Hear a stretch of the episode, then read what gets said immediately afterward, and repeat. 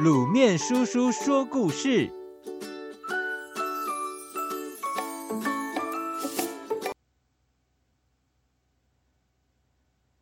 月夜的竹筏。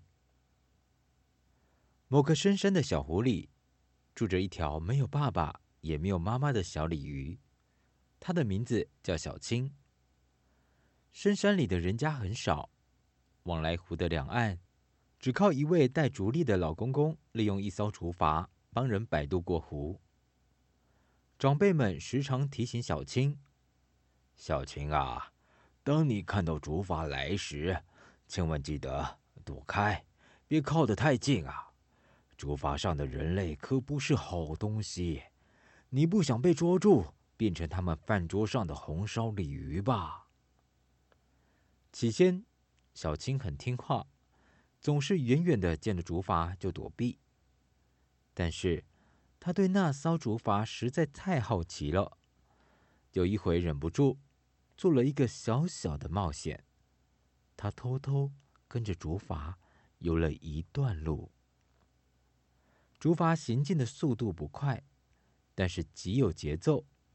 小青躲在竹筏底下，只觉得有个巨大的影子帮他挡住阳光。长篙划过湖水，悠缓的呼噜呼噜声，令他昏昏欲睡。这种感觉好奇妙啊！小青觉得藏在竹筏底下，让他有一种前所未有的安全和舒适感。嗯，这种感觉或许就是在妈妈身旁的感觉吧。没有妈妈的小青这样想着。往后，他时常情不自禁地跟着那艘竹筏，每天往来湖的两岸好几趟。饿的时候，吃些附着在竹筏底部的藻类和虫虾；有的时候，他还会好奇地跃出水面，看看坐在竹筏上头的到底是些什么人。湖里其他鲤鱼看到他的行为举止，总忍不住地说：“小青真古怪。”日子像湖水，一天一天流过。小青和他的鲤鱼同伴们都慢慢的长大了，而那艘竹筏却因为太破旧，不能用了，被摆渡的老公公丢弃在湖边的芦丛里。有一天，小青的朋友们对他说：“小青，我们已经长得够大、够勇敢了，这个湖的世界实在太小了。”大家打算到外地游历一番，你要一起去吗？小青虽然很想去，但是她一想起芦丛里那艘孤零零的竹筏，立刻就打消念头，然后说：“不，我不去，我要留在湖里陪我的竹筏妈妈。”好吧，那我们自己去了哦。小青的朋友们离开后。过了很长一段时间才回来。一回到湖，他们马上急着找小青，告诉他这趟远行的经历。我们不止游遍了整座山区，还游到平原、农村和城市。人类住的聚落好热闹哦！高高的房舍和电线杆取代了大树和竹林。景观跟山里所见的完全都不同哦。虽然好几次我们遇到危险，几位同伴差点落入渔网，但是为了看到那些奇妙的风景，冒一点险实在太值得了。怎么样，小青，下回和我们一起去开开眼界吧。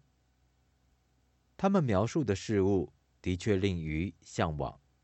但是小青只要想起竹筏妈妈，就会心生犹豫，婉拒了他们的邀约。小青真的是太笨，太笨了！整天跟着那艘竹筏，有什么好玩的嘛？就是啊，不过他是个死脑筋。看来，除非那艘竹筏不见了，否则。小青是不会跟我们一起去旅行的啦。说到这，鲤鱼们突然心生一计。对了，为什么我们不干脆合力将那艘破竹筏推出湖，找个更隐秘的地方丢了。没有竹筏，小青就没有牵挂了。大家觉得这是个好主意，因此决定今晚就行动。利用天黑，鲤鱼们背着小青，偷偷游到芦丛边。动作快，动作快，小心点，用力推。别那么大声啦，让小青发现就糟了。鲤鱼们用力顶着，推着，很快就将竹筏推出芦丛中。竹筏在湖面上左右摇摆晃动。再多用一点力，快点将竹筏推出湖。鲤鱼们再顶再推，不知何时，湖面吹起阵阵怪风，阴气森森。鲤鱼们觉得有点不对劲，纷纷跃出水面查看。哎呀，糟糕！今晚竟然出现了红月影。每年都会有一次月圆之夜，湖心水面上会映照出一颗红色的月亮倒影。据说那根本不是影子，而是个深不见底的大洞。任何东西只要靠近，就会被一股强大的漩涡吸力给卷进洞里。因此，在这样的晚上，别说是鱼虾和各式水底生物，连平常在水面上打转的枯枝和落叶，也不敢接近湖中心。太危险了，快离开！别被漩涡卷进去了。鲤鱼们远离竹筏和红月影，纷纷道晚安。这样的夜晚，还是回家睡觉比较安全。可怜的竹筏，寂寞孤独的，轻轻飘荡在夜的湖面上。大家都不晓得，他也有自己的心事和想法。我是个没有用的破竹筏。鲤鱼们说的没错，我在只会拖累小青，害她得不到自由。我不如掉到那个可怕的大洞里算了，干脆消失，一了百了。竹筏一面想，一面朝湖中心那个红色的大月影慢慢飘进。漩涡力量毫不留情地拉扯他，将他抓进大洞里。一入洞，竹筏就转啊转，转得晕头转向。他想，自己一定快要解体，就要支离破碎了。哎呀，怎么会跑来这样的东西呢？哼，是啊，真是麻烦，都到天上来了，现在又不好扔它下去。湖里的东西不是都不敢靠近红月影吗？怎么这艘竹筏竟然不怕呢？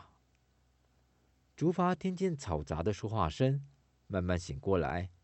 他觉得身子轻飘飘的，仿佛一朵云漂浮在空中，而且全身竟然没有一点损伤呢。仔细听身旁那些人的谈话，才晓得他们都是神仙。而这里竟然是天堂。原来那个红色月影的大洞是往天堂的通道。每年做了好事的水鬼们都是经由那个通道来到天堂。哪知阴错阳差的，竹筏也跟着水鬼们来了。经过一番讨论后，有位神仙说：“我知道一个好地方，可以安置这艘竹筏。这样。”我们也不用再伤脑筋的将它丢到哪里了吧？听到这些话，竹筏一阵紧张，他不知道未来有怎样的命运在等着自己。第二天，小青到芦丛里找不到竹筏妈妈，担心的眼泪一颗颗落下来。那 怎么办？我我的竹筏妈妈不不见了。回想昨晚发生的事，小青的朋友们不晓得如何向她解释才好。我早知道竹筏丢了，小青会那么伤心难过，我们就不该这样做。是啊，也不知道竹筏飘去哪里了。我想，搞不好被昨晚的红月影吞掉了。为了弥补犯错，鲤鱼们一整天都在帮小青寻找，但是无论湖面、湖底或湖外，连一片竹筏的碎屑都没看见。那天晚上，他们决定去跟小青道歉，向她说明真相。小青，那个我们，哎呦，其实是竹筏啦。昨晚，鲤鱼们支支吾吾的，没一个说得明白。夜晚的星星出来了，满天星斗，亮晶晶的，连从水底仰望都能清清楚楚。小青冷不防的大叫。你们，你们快看天上，那是我的竹筏妈妈耶！鲤鱼们吓一跳，也抬头往天上瞧。果然，紫蓝色的天幕，在奶油色的银河里，依稀看得出有一艘竹筏，仿佛正在缓缓地飘啊飘。虽然那是个竹筏星座，但鲤鱼们都认得出来，那的确是小青的竹筏妈妈。啊，原来我的竹筏妈妈被天神带走，住到天上的国度了。难怪我找不到他。鲤鱼们羞愧的两条腮通红，只能尴尬的回答：“呃，是啊，是是啊。”这样我就放心啦。以后我只要晚上抬头，就可以看见我的竹筏妈妈。后来，小青跟着朋友们时常离开小湖，沿河到各处去玩耍、探险，甚至还游到最接近大海的地方。不管他游得有多远，只要是有星星出现的夜晚，他都会抬头仰望，在银河里找到他的竹筏妈妈。无论我游到何处，我的竹筏妈妈都会跟到哪里哦。只要是认识了新朋友，小青就会对他们说这件事，语气还带着骄傲。各位小朋友，当夜晚来临时，你是不是也会抬头看看星星呢？或许你可以找到那个竹筏星座呢。